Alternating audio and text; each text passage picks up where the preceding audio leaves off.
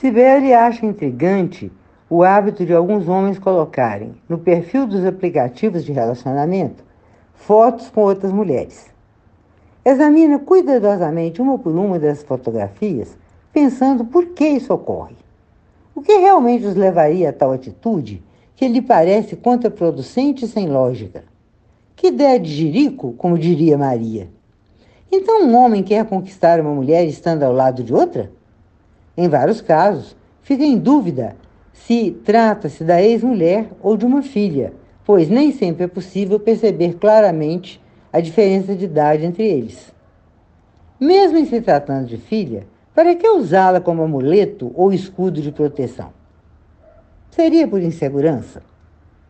Pensariam eles que as mulheres acham bonitinha a imagem de um pai tão amoroso? Ela vê isso como algo absolutamente surreal, que revela um desconhecimento completo das almas femininas. Decide perguntar a um deles por quem sentiu leve simpatia e a reação foi a pior possível. Ele respondeu de maus modos, na defensiva: É a minha filha, sagrada para mim, como se ela tivesse escrito algo impróprio. Nunca mais voltou a lhe escrever. Sibeli ficou chocada. Esse é um de seus maiores problemas nas relações virtuais. Aprendeu, provavelmente por força do ofício, a fazer pergu perguntas diretas para ela é tão simples como tomar um copo d'água. Advogados precisam saber tudo a respeito dos problemas dos clientes. E com detalhes, pois se não for assim, não conseguem entender os fatos, reunir os elementos probatórios e muito menos redigir as peças processuais. Há muito perdeu a paciência com clientes que dizem algumas coisas e ocultam outras, na crença de que meias verdades resolverão o caso já abandonou algumas causas diante da avareza ou inconsistência das informações. Repete invariavelmente no primeiro contato que, se não souber tudo referente ao assunto, não aceitará a causa. A maioria segue a recomendação. Os que se recusam a fazê-lo são instados a procurar outro profissional. Maria chama esses meios tons de sistema escurico. Que coisa detestável, reflete. Ambiguidades e sombras são um atraso de vida, especialmente nas relações profissionais, em que a confiança é um dos principais sustentáculos. Nas pessoais nem se fala. A falta de clareza é tão nefasta que parece ter sido gerada no ventre de um demônio. Já lhe disseram que sua franqueza é cortante. Deve ser genética, pois faz parte do grupo que prefere uma verdade escabrosa a uma mentira doce. Em alguns meses, como assinante dos tais aplicativos, conheceu apenas três homens que poderiam competir com ela num concurso de transparência. Com o primeiro, trocou apenas uma mensagem que foi decisiva. Partiu dela a iniciativa. Paulo ou Paolo, não se lembra mais, bonitão e interessante, igualmente advogado, logo respondeu de maneira sintética e educada que é criminalista e que, como respeita muitas mulheres, especialmente as colegas de profissão, precisava deixar imediatamente clara a inexistência de encaixe entre os dois para que seus objetivos, para os seus objetivos. Inicialmente ela estranhou a precisão da resposta, um tanto abrupta talvez, mas conseguiu se sair bem sem descer do salto alto. Passado o susto inicial, Sibeli admirou-o por sua coragem e por ser um dos homens mais práticos dos quais teve notícia. Lembra-se dele com simpatia, por ter sido respeitada, tratada como igual. Um homem que não perde tempo, no bom sentido. O segundo, Alaur, nem quis conversar muito por escrito. Como ela tinha lhe informado o número de seu telefone, ele lhe ligou certa noite de sábado, sem combinação prévia. Foi uma conversa longa e esclarecedora. Alaor lhe perguntou se ela desejava se casar de novo, se tinha interesse em se mudar para o interior. Sibeli se surpreende sempre com uma característica das relações virtuais entre idosos que parecem começar de trás para frente. Primeiro, alguns querem uma espécie de carta de intenções, o que parece uma formalidade, mas pensando com realismo, não é.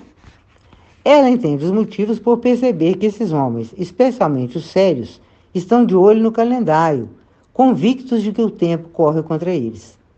Os interessados em relações estáveis sentem a necessidade urgente de saber em que terreno pisam, para não investir seus afetos nos alvos errados. De certo, reflete, eles têm razão, mas lidar com sentimentos dessa maneira não denotaria excesso de frieza? No caso específico de Alaor, muito bem educado, não se sentiu desconfortável para dizer que nunca pensou em morar no interior e nem em voltar a coabitar com alguém. Busca compromisso afetivo, mas com os dois morando em casas separadas. Depois de Gil, não admite mais obrigações domésticas com homem algum. Ela se despediu com uma leveza e gentileza surpreendentes. Às vezes ainda se lembra dele, que nem de longe pode ser considerado um homem comum. Não fez gracinhas nem rapapés, não escondeu o jogo, não teceu galanteios baratos. Tratou-a com respeito e elegância. Ele lhe diz que não é culto, mas há algo nele que Sibeli não sabe precisar, como se tivesse frequentado uma escola de educação sentimental que inclui aulas de etiqueta nas relações.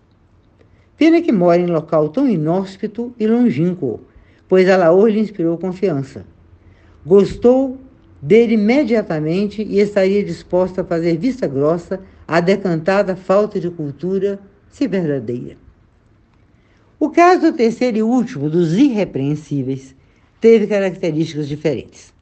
Chegara a se falar algumas vezes por telefone e, embora tenha lhe parecido agradável, relatou alguns episódios de estranhos e longos desmaios, nos quais ficou horas fora de si, tendo certa vez caído no quintal.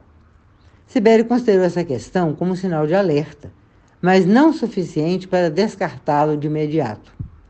O grave impedimento, entre eles foi de natureza ideológica. Ela percebeu nele alguns indícios de simpatia pelo nazifascismo e pôs ponto final à relação, lhe explicando os motivos. O pretendente não passou recibo e, insistente e perseverante, danou-lhe enviar todas as noites mensagens edificantes de autoajuda e outras do gênero.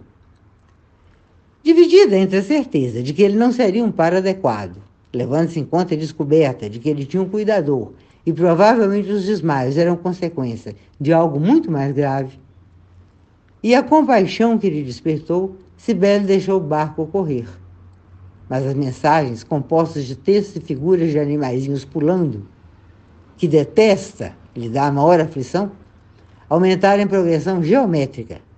Resolveu lhe escrever e explicar, com muita calma, não haver espaço no seu aparelho para tantas mensagens. Mesmo assim, não se deu por achado. Percebendo que nada deteria alguém tão obstinado, ela pensou durante algum tempo e, a contragosto, decidiu bloqueá-lo